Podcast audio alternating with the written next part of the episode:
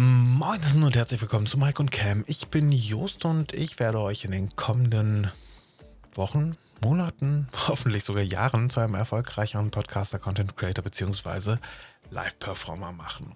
Heute gebe ich dir ein paar Tipps dazu, wie so eine Beschreibung für deinen Podcast im Allgemeinen bzw. auch für jede einzelne Episode besonders wichtig ist und was es da zu beachten gibt.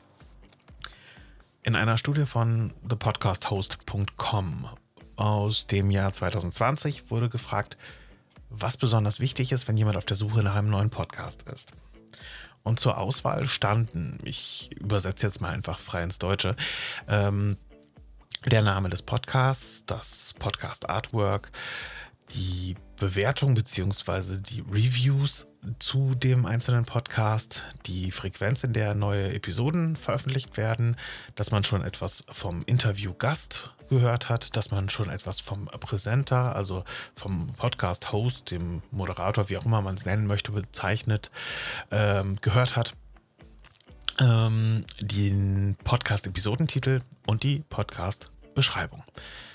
Und äh, es wurden augenscheinlich Punkte von 0 bis 10 oder 1 bis 10 vergeben und ähm, das war dem Großteil der geneigten Hörer völlig egal, ob es ein Promi ist oder jemand, den sie absolut nicht kennen, der das Ganze moderiert. Auch die Gäste sind nicht unbedingt zwangsläufig bekannt oder müssen bekannt sein. Rund die Hälfte fand es nur wichtig, dass Artwork, Name, Bewertung und so weiter gut sein sollten und schauten sich diese genauer an. Mit Abstand am wenigsten äh, beziehungsweise, Entschuldigung, mit, mit Abstand am wichtigsten ist und bleibt die Beschreibung an der Stelle.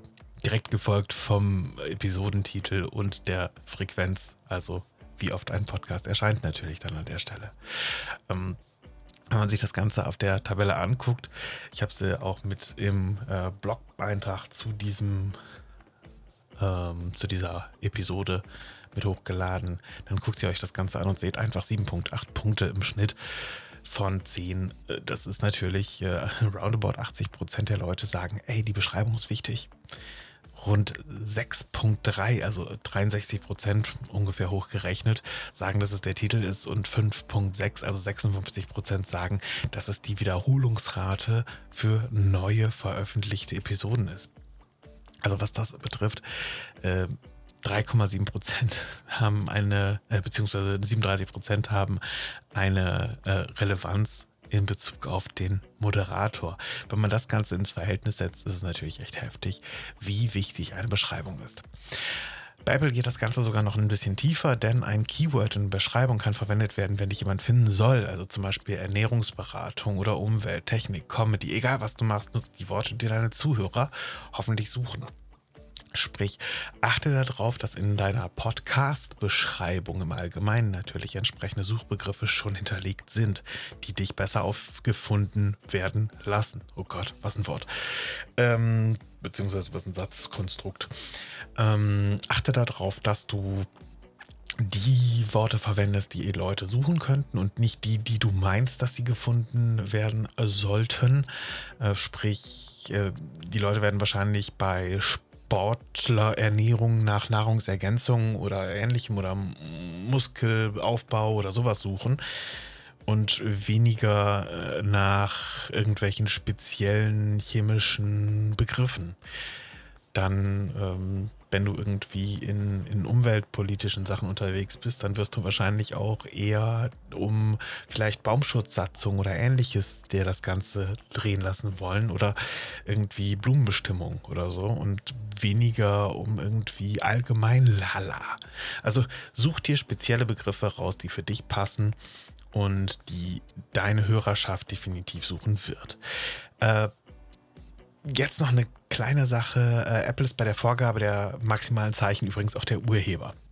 Und äh, die haben sich quasi mit sich selber auf 4000 Zeichen inklusive Leerzeichen wohlgemerkt geeinigt. Der Durchschnitt ist bei, wow, tada, unter 250 Zeichen.